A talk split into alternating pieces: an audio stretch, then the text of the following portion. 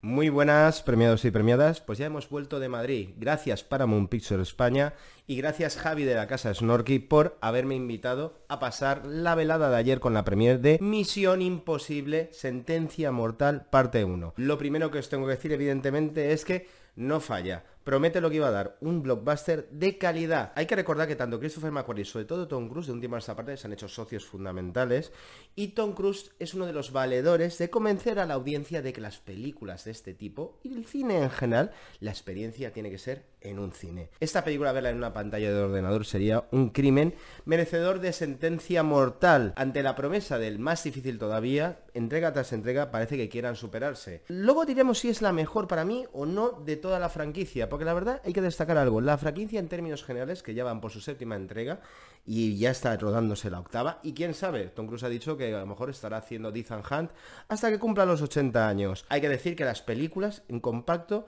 es una franquicia muy buena, muy buena. Y algo que hay que poner en valor es que han sabido coger elementos de las anteriores entregas como personajes para dar esa sensación de unidad. Y en esta película particularmente, digamos que entronca muy bien hasta con la primera entrega, con un personaje que aparecía en la primera. Evidentemente se ha publicitado mucho la cinta por el salto al vacío que realizó el bueno de Tom y que lo hemos visto que hay que estar muy mal de la cabeza. De hecho, yo tengo la teoría de que Tom Cruise algún día nos dejará, yo qué sé, haciendo una película en el espacio que quería hacer y, y a lo mejor morirá, pero morirá como lo que es, una estrella. No queremos que ocurra eso, pero es que está muy loco, pero ¿cómo lo agradecemos los espectadores? El sentido de acrobacia tiene que ser con una apuesta, que es lo que yo pongo más en valor de esta película en comparación con otras propuestas de blockbusters como la saga de Todo Gas, es que sea más ambiciosa, que sea más costosa a la hora de realizarla, porque no es lo mismo plantar en Roma una persecución en Fast X, que lo que ha hecho Tom Cruise aquí con Misión Imposible, con una persecución también en Roma y que es a todas luces que dura 20-25 minutos, una gozada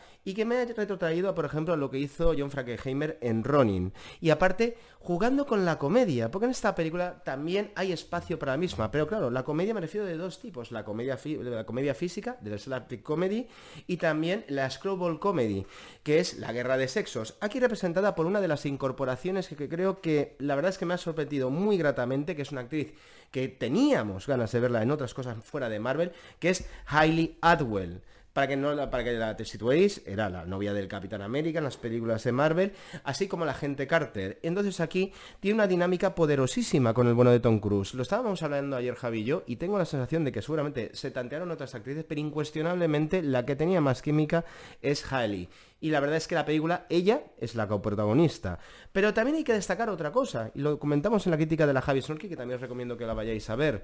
La película, Tom Cruise es la estrella absoluta, por supuesto, pero ha dejado espacio para que todos los actores, y no son pocos, luzcan. Entre ellos por ahí tenemos allá habituales de la franquicia, como puede ser Big Rames. Big Rames, que tiene, por cierto, dos o tres diálogos que la verdad es que lo ponen en muy buen lugar como actor, algo que se le echaba en falta. O, por ejemplo, Simon Peck, que se siente súper cómodo como el alivio cómico del grupo que forma Tom Cruise. Porque el concepto de grupo aquí está más presente que nunca, porque esta es la entrega que intenta, bajo todos los medios, que sea la más emotiva, o que dé la sensación más de familia, pero una familia que a mí me interesa más que la de Vin Diesel y compañía.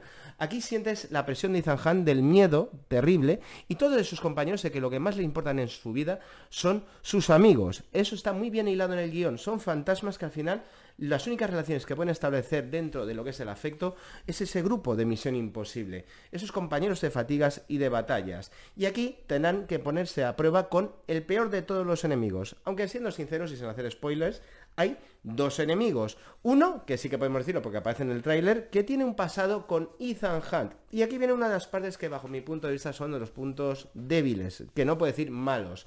La verdad es que Esai Morales, que la verdad que también da gusto ver en una de estas películas, tiene la presencia física, es un buen actor, pero más allá del pasado que tiene con Ethan Hunt, que tampoco acaban de desarrollar, quién sabe si lo acabarán de desarrollar más adelante en la Sentencia Mortal parte 2, queda como un villano imponente, que da miedo, con un buen actor, con presencia, pero que se me queda un poco desdibujado, se me queda un poco simple. Y quizá uno de los defectos que también podemos alargar al villano porque si el villano puede parecer simple, es que creo que Christopher McQuarrie en el guion ha intentado hacer más compleja la película de lo que su propia naturaleza tenía que estar llamada a ser.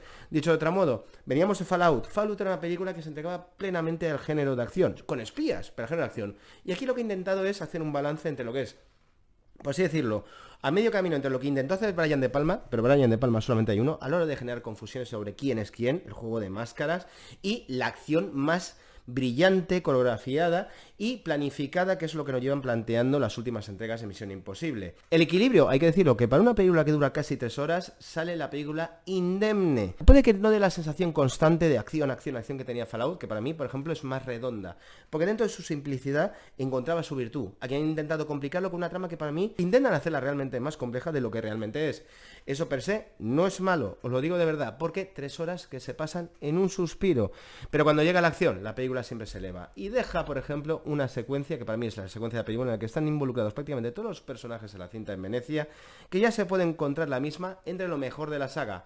Si es verdad que el tercer acto ya puede llegar un, quizá un poco agotado, con una escena, eso sí, brutal de acción en vertical, más la que ya conocéis todos de Tom Cruise lanzándose al vacío. Lo había comentado con Javier Snorky, pero yo, por ejemplo, hay directores, creo que Christopher McQuarrie es un director excelente de, acción, pero por ejemplo, Sam Mendes supo equilibrar mejor, en, por ejemplo, en Skyfall, la trama dramática de su protagonista James Bond. Aquí Christopher McQuarrie tiene Ethan Hunt, metiéndole un conflicto del pasado, un villano de altura, la trama de espionaje y la acción. Pero por muy poquito, esta película es un blockbuster, lo repito, de mucha, mucha, mucha calidad. Lo que plantean también, eh, sin hacer spoilers, que el villano, el verdadero villano, el verdadero villano, da miedo. Da miedo, ¿sabéis por qué?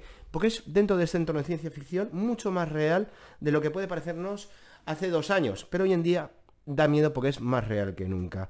Y la verdad es que le han dado una presencia, no voy a decir cómo, que lo hace intimidante, lo hace peligroso. Y eso hace especial la propuesta, sobre todo para lo que se viene en la segunda entrega.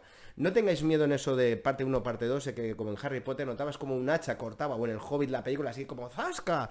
Y cortaban la película y la dejaban como mutilada. Como si, como si en el montaje con unas tijeras directamente hubieran cortado por la mitad. Aquí sí que tiene principio, nudo, desenlace y abre posibilidades a todo lo que vendrá. Tiene un homenaje a la caza del octubre rojo al principio brillante y se nota ese amor incondicional a hacer cine comercial de calidad de Christopher McQuarrie y de Tom Cruise. Todo funciona, chicos. La verdad es que es un blockbuster de calidad.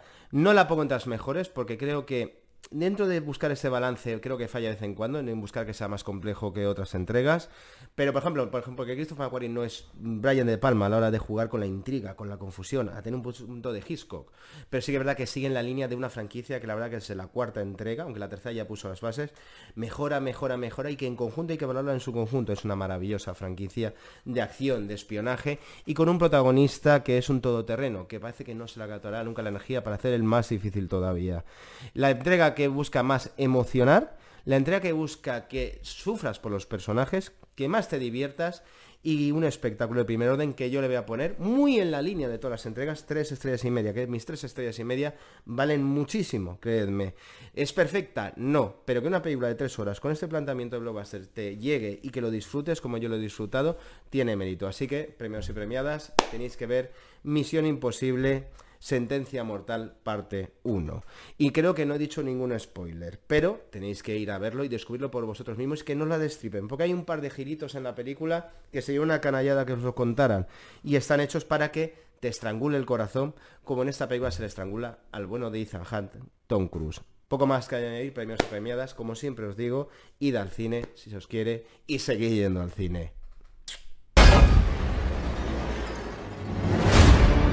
Nuestras vidas no pueden importar más que esta misión. No estoy de acuerdo.